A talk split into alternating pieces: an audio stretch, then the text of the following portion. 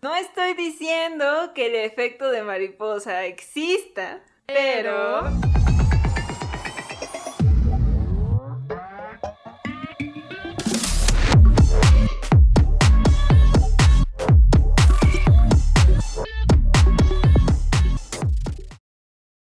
Bienvenidos al primer capítulo de este nuevo podcast llamado Sucede en la madrugada. El boom tic tac espacio tiempo. Y pues estamos muy emocionadas de comenzar con este proyecto. Yo soy Frida Barrera. Yo soy Pau Altamirano.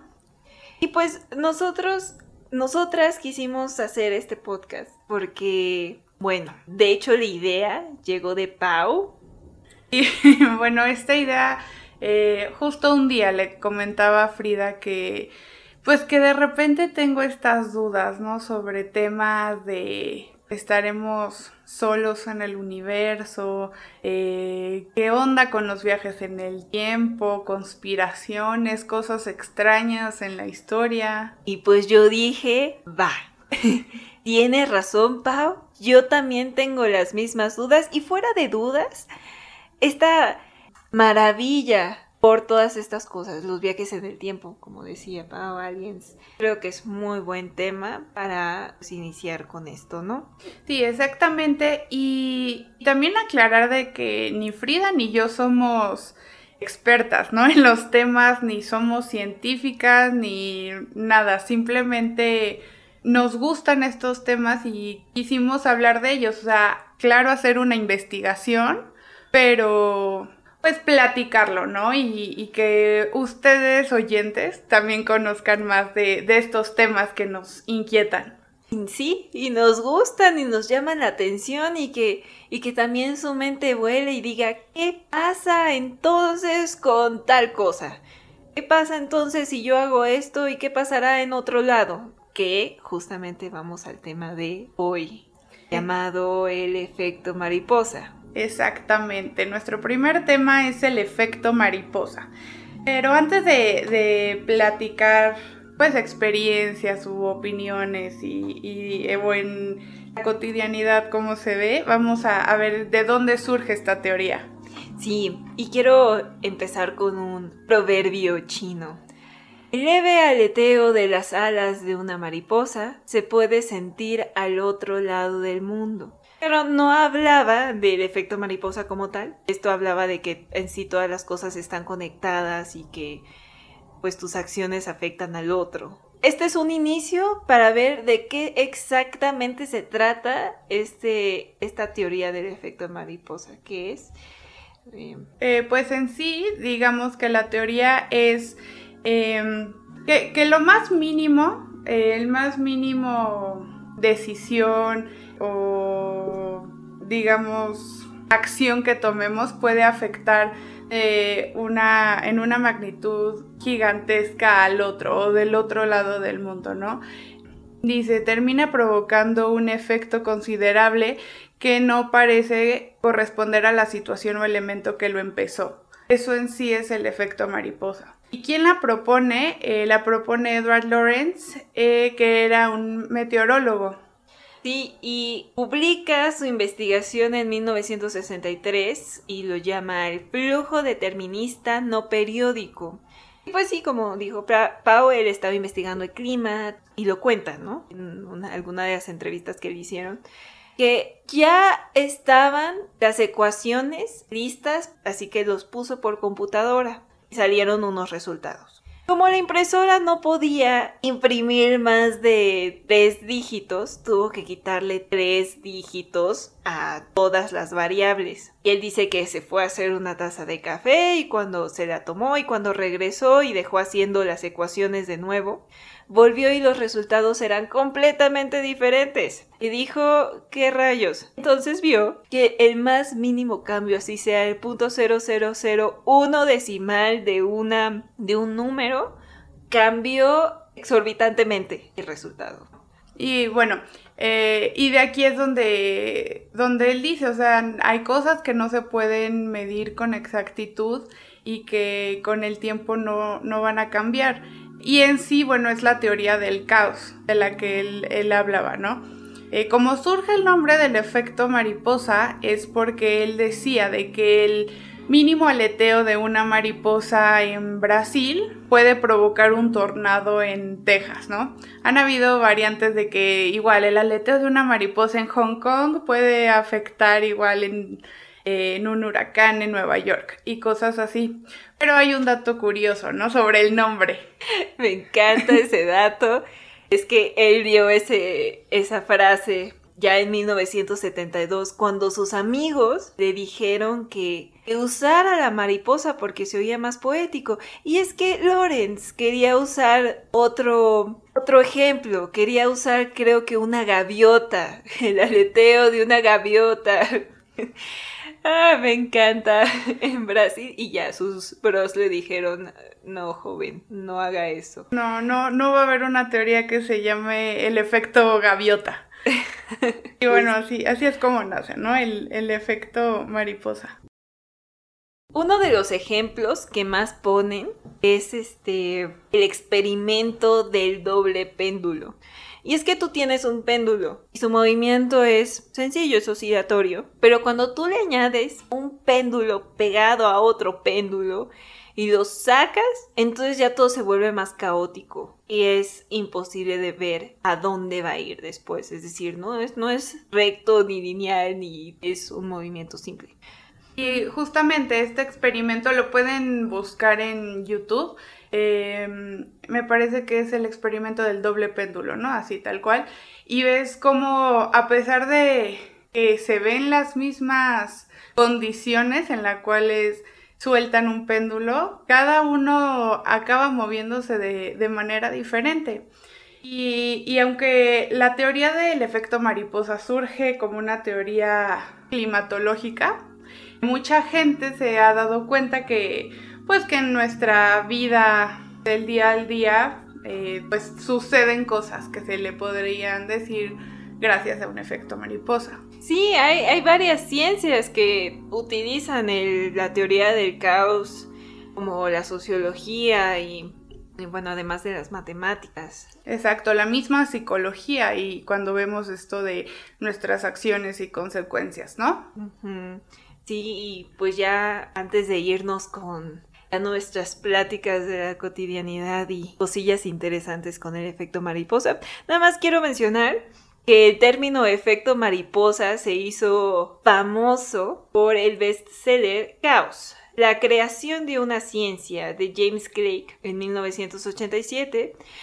Es básicamente una explicación de todo esto de forma accesible al público. Por eso les llegó de forma más sencilla, sin todos los números y ecuaciones complicadas. definitivamente yo al menos no podría entender, que creo que... Sí, yo tampoco. Que muchos tampoco. Sí, justamente a raíz de, este libro y de estas explicaciones es cuando surgen eh, pues historias, eh, películas, series en las cuales manejan esta, esta teoría, a lo mejor sin decirla tal cual, pero que sí manejan esto, ¿no? De cosas mínimas tienen grandes efectos. Y, para resumir un poco la teoría, eh, justo me gusta esta frase de que dice, el efecto mariposa es la idea de que la, mínima cosa o la cosa más pequeña tiene un efecto no lineal en sus consecuencias o en el impacto que puede tener en un sistema. Y hablando de ejemplos, eh, pues que se han visto mucho, ¿no? Se da mucho esta cuestión de que Hitler si la Academia de Bellas Artes de Viena hubiese aceptado a Hitler, entonces él no se hubiese vuelto un dictador y más bien no habría eh, Segunda Guerra Mundial y todas esas cosas, ¿no? Pues quizá no. Realmente creo que si no hubiese sido Hitler, hubiese sido otra persona, ¿no? Ciertamente el antisemitismo iba a llegar porque después de la Primera Guerra Mundial se dio ese escenario, así mismo como pues el partido, ¿no? El partido nazi. Se iba a dar, quizá no, no con Hitler a la cabeza, pero con alguien más. Exactamente. Otro ejemplo que hemos encontrado que dicen si el efecto mariposa sucedió en esto es... Em, justo como el accidente nuclear en Chernobyl ha afectado el calentamiento global. Es muy curioso cómo lo manejan porque no crean que es en sí mismo el accidente, sino que a raíz de, la negligencia de ciertas personas que están trabajando en la fábrica por la cual se da el, desastre en Chernobyl eh, y bueno, todas las consecuencias que hubo sobre con pues nucleares, eh, muchos países empezaron a, tener miedo a usar este tipo de energía, ¿no? Por las cuales continuaron o continúan usando pues lo que es el petróleo en sí, ¿no? Lo cual ha, contribuido a pues más contaminación y por ende eh, el calentamiento global, ¿no? y, y el acelere de este. Y sí, probablemente muchos digan, eh, yo no creo que esto sea cierto, que tenga algún efecto, pero tal vez si el accidente en Chernobyl nunca hubiera sucedido, no sé, tal vez otros países ya estarían usando esta tecnología. ¿Qué opinas, Free? Pues sí, justamente, y, es algo que creo que no, no sabía, esta cuestión de que el, la energía nuclear era mucho más limpia en muchos sentidos que era de carbón, ¿no? Exactamente, sí. Sí, creo que tiene sus pros y sus contras. Pero no puedo evitar imaginar, si eso no hubiese ocurrido, ¿cómo estaría hoy? No, y no me voy al medio ambiente, pero ¿cómo estaría hoy la cuestión tecnológica y cómo se utilizaría esa energía nuclear? O quizá, no sé, ¿qué otras consecuencias podría haber? No sé. Exacto. O tal vez si no hubiera ocurrido el accidente, hubiera ocurrido otro accidente después. Pero pues es esto de, de cómo algo tiene un efecto una vez más en otra parte del mundo, en varias partes del mundo en, y, y de cosas distintas, ¿no? Sí, que uno podría pensar no tiene, no tiene relación alguna, ¿no? ¿Cómo relacionas el desastre de Chernobyl con la aceleración del calentamiento global? Parecen temas completamente alejados y sin embargo aquí vemos que sí. Exactamente. Y ya hablándolo en experiencias propias y de nuestra vida, eh, pues justo me viene a la cabeza cómo iniciamos este podcast, cómo decidimos eh, pues tener un podcast juntas. Y yo creo que son las pequeñas acciones en nuestra vida las que nos han traído, traído aquí, ¿no? Eh, bueno, en mi caso es muy curioso porque, bueno, Frida y yo nos conocimos en la universidad, ¿no?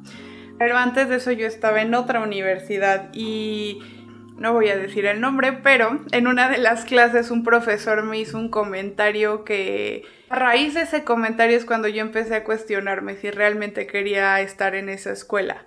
Y a raíz de eso pues decidí salirme, cambiarme y pues así es como, como nos unió el destino a Frida y a mí. Sí, porque incluso yo me fui este un año como niñera, ¿no? Regresé, dije, bueno, tengo que estudiar algo. y pues no sabía qué estudiar, la verdad. Dije, bueno, a ver esta universidad total y elegí una carrera, así así como los memes de cómo eliges tu carrera y cómo eliges tu playlist, así fue, literal. No me arrepiento, no me arrepiento. Una porque me gustó mucho mi carrera, pero otra porque conocí a Pau, ¿no? Nos conocimos ni siquiera el primer semestre que yo estuve ahí, sino después por una experiencia, pues una experiencia que tuvimos juntas, ya de ahí. Inseparables. Inseparables.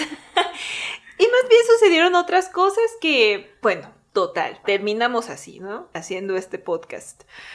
Creo que todos tenemos una historia así, piensen en sus amistades, en su mejor amiga, amigo. Eh, pues cómo se conocieron, qué circunstancias tuvieron que pasar para que se hayan conocido y estén de esa forma tan cercanos o no, qué tuvo que haber pasado. Exacto, no sé, se me ocurre de a lo mejor eh, mi hermano tomó prestado mi color rojo, por lo que yo llegué a la escuela, no tenía un color rojo, la maestra nos pidió pintar algo, vi a un compañero que me podía prestar un color y a raíz de eso ahora tenemos una empresa juntos, ¿no? O sea, lo más mínimo llevó a lo máximo.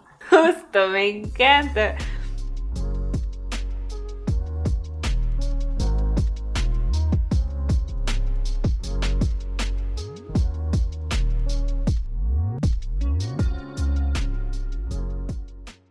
Ahora, si lo quieren más claro, ¿no? Ya que vimos todo esto de qué es el efecto mariposa y vimos a Lorenz, el padre de la teoría del caos, y vimos cosillas interesantes de la historia o cómo repercuten hoy.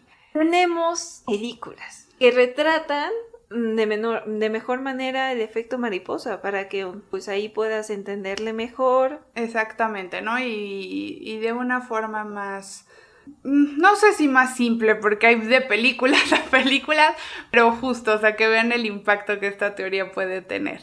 Y como primera película, pues obviamente teníamos que hablar de El efecto mariposa, ¿no? Esta película del 2004, protagonizada por Ashton Kutcher. Bueno, ¿qué decir de esta película?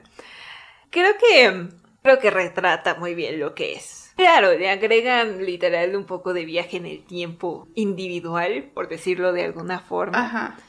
Pero justamente te retrata de cómo ciertas oraciones dichas en el pasado. Cambian por completo el futuro o el presente de él. Dice, ¿no? En una se vuelve completamente frat boy, en otra es este chico súper inteligente, en otra cambia de amigos, ya no tiene los mismos amigos que en otras.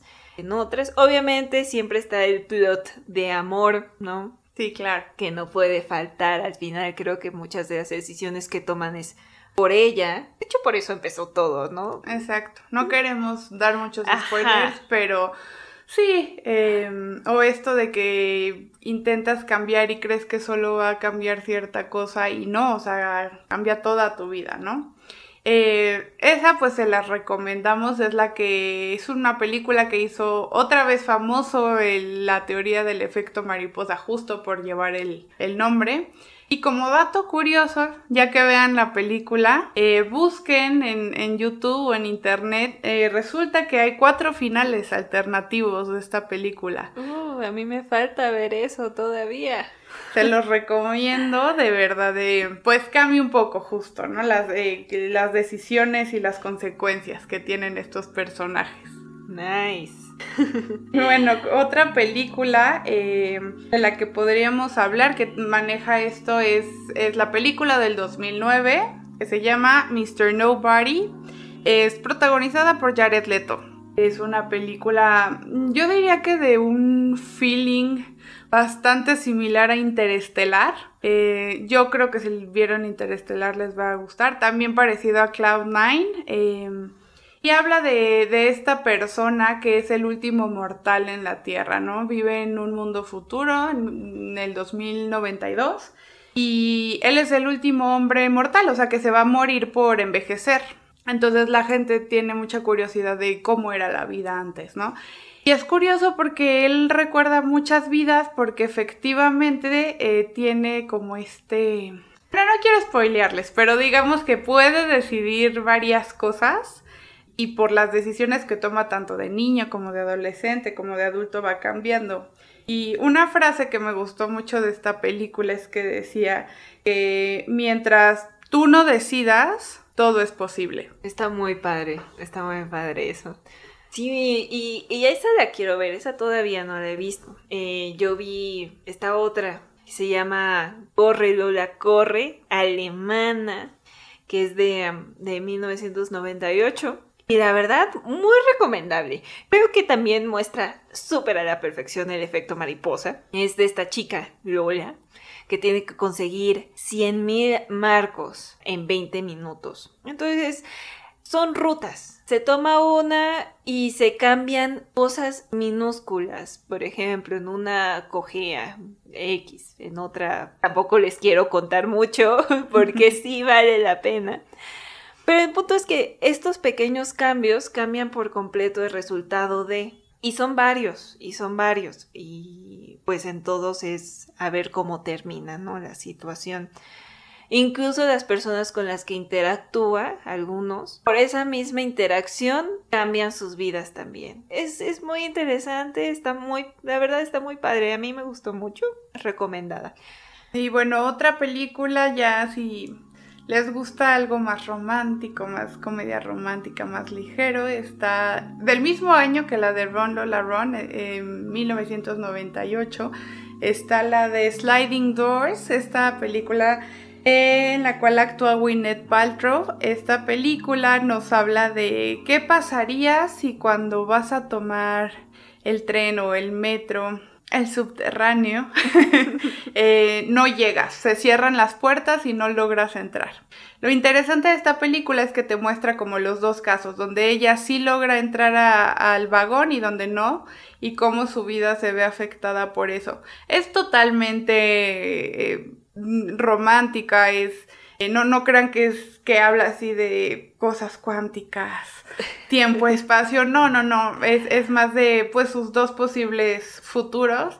Y, y, me parece una película muy linda. El final está muy padre. Ahí se las recomendamos. y ya, pues ya diciendo más o menos cosas, hay un cuento de Ray Bradbury eh, llamado The Sound of Thunder que salió de hecho en los 50, es decir, antes de que Lawrence hablara de esta teoría. Eh, Ray Bradbury sacó, digamos, como un concepto a pensar en su cuento. Y después se hizo en el 2005 una película, ¿no? Con el mismo nombre, le añaden más cosas y así, pero básicamente es de este futuro en donde se hacen viajes en el tiempo a la era de los dinosaurios para cazar y rexes. ¿Rexes se dice? Rex, sí, rexes. Ah. Cazar dinosaurios. Cazar dinosaurios, específicamente ese dinosaurio que no voy a volver a decir, porque quién sabe. El punto es que tienen todo medido, ¿no? Si se va a casar ese, es porque alguien ya viajó y vio el momento en el que un árbol se le iba a caer encima y iba a morir de todas formas. No iba a afectar a la vida en sí ni, ni nada. La cuestión es que llega este viajero y pues si ya vieron la película de 2005 ya saben qué pasa, ¿no? Pero llegan estas personas que pagan sus pases para casar y pues ocurre algo, el punto es que regresan al futuro y todo es diferente. Es, es realmente es algo muy, muy retratado ya en varias caricaturas, en referencias de, ah, cambié algo y pisé la mariposa. Es eso, de pisar la mariposa se volvió un clásico que cambia el futuro, ¿no? Sí, si son fans de Los Simpson, hay un capítulo en el cual Homero justo hace esto y cómo afecta el futuro. Entonces, pues sí, más para que sepa que salió de Ray Bradbury ahí, pero básicamente el tema es pues casi el mismo con el, el efecto mariposa, solamente que un poco más de atrás. Sí, exacto. Y lo que hemos visto ahora es, eh, la diferencia de, la teoría de Edward Lawrence a estas películas es que Edward Lawrence lo marcaba como, como algo en una parte del mundo afecta en la otra y aquí es como algo en un punto de tu vida afecta a otro punto de tu vida, ¿no? Entonces eso me parece muy interesante. Ya, como creo que el último ejemplo que la mayoría va a conocer es Volver al Futuro 2 específicamente la 2. Sí, exacto. Ya, bueno, de por sí volver al futuro, pues obviamente habla de viajes en el tiempo y así, que tocaremos en otro momento. Pero ¿por qué la 2 eh, tiene un claro ejemplo del efecto mariposa? Sí, tenemos a Marty, que regresan al pasado, ¿no? Y se trae con él. No, van al futuro. Van al futuro al 2015. No. Van al futuro al 2015 porque el doctor le dice es que tu hijo se va a meter en un problema y tienes que salvarlo. Van al futuro, arregla esto, el hijo nunca comete algo que iba a hacer y él se mete a una tienda de antigüedades y ve justo este libro donde están todos los marcadores de los años pasados de eh, quién ganó los juegos eh, y ciertos ah, deportes. toco, toco. Lo siento, hace años que no veo la 2, pero me acuerdo ciertas cosas.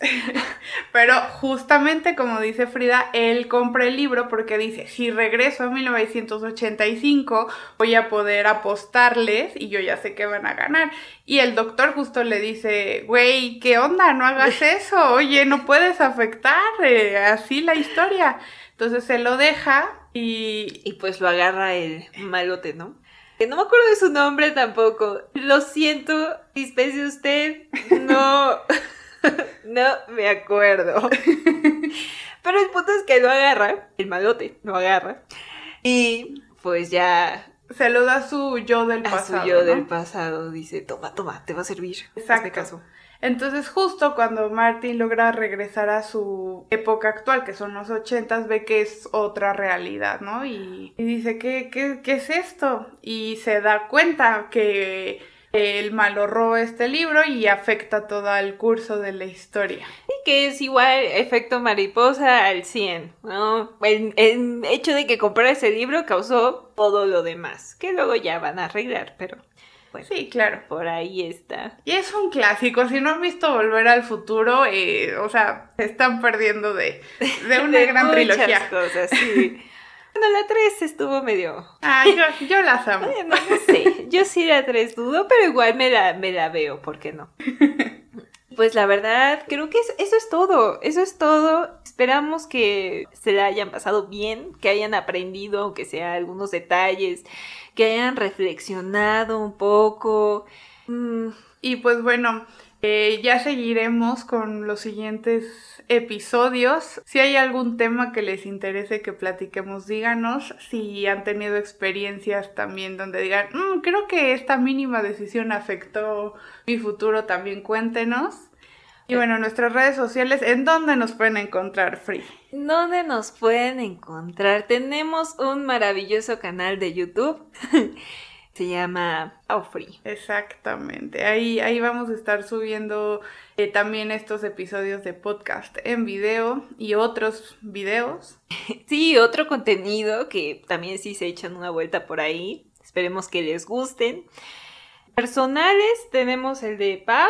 Y mi Instagram, si quieren seguirme, es arroba iPouch. Se escribe iPouch. y mío es arroba frida.a.barrera. Así es, bien formal. Y pues muchas gracias por acompañarnos en este primer episodio de Sucede en la madrugada. El boom tic tac espacio tiempo. muchas gracias. Gracias.